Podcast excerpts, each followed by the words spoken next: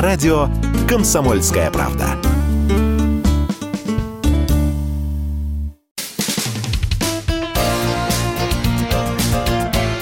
Говорит полковник.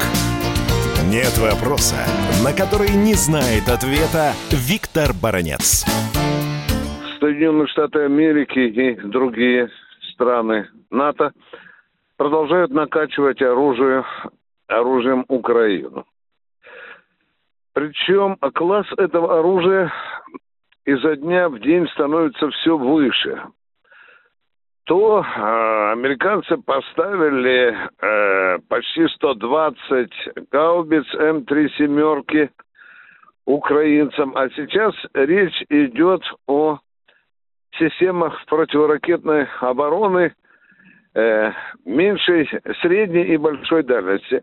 Ну, для того, чтобы нашему радиослушателю было понятно, э, речь идет о способности таких систем поражать э, цели, ну, имеется в виду и ракеты, и самолеты, и вертолеты на разных высотах. Ну, средней дальности это, это где-то там 20-30 километров. Большой дальности это, это уже сотня.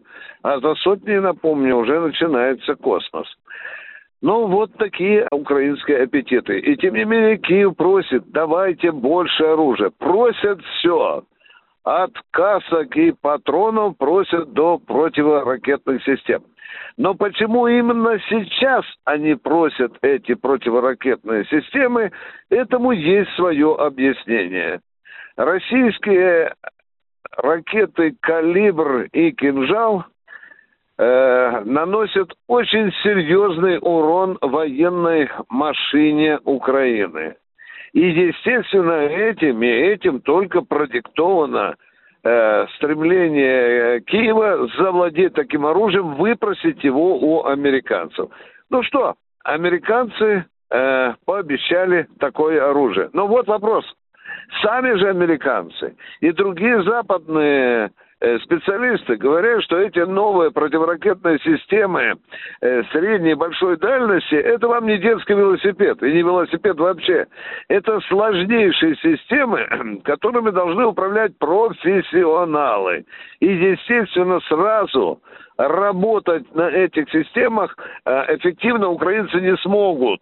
Потому сейчас идет вопрос о том, чтобы несколько сот украинских офицеров срочно откомандировать Соединенные Штаты Америки или же организовать такой лагерь где-нибудь э, на Западной Украине или даже Польше. Ну, на Западной Украине мы один такой лагерь уже закрыли в свое время. Помните могучий удар по Яворовскому учебному центру – где сразу э, было ликвидировано почти 200 э, иностранных наемников, и в том числе американских инструкторов.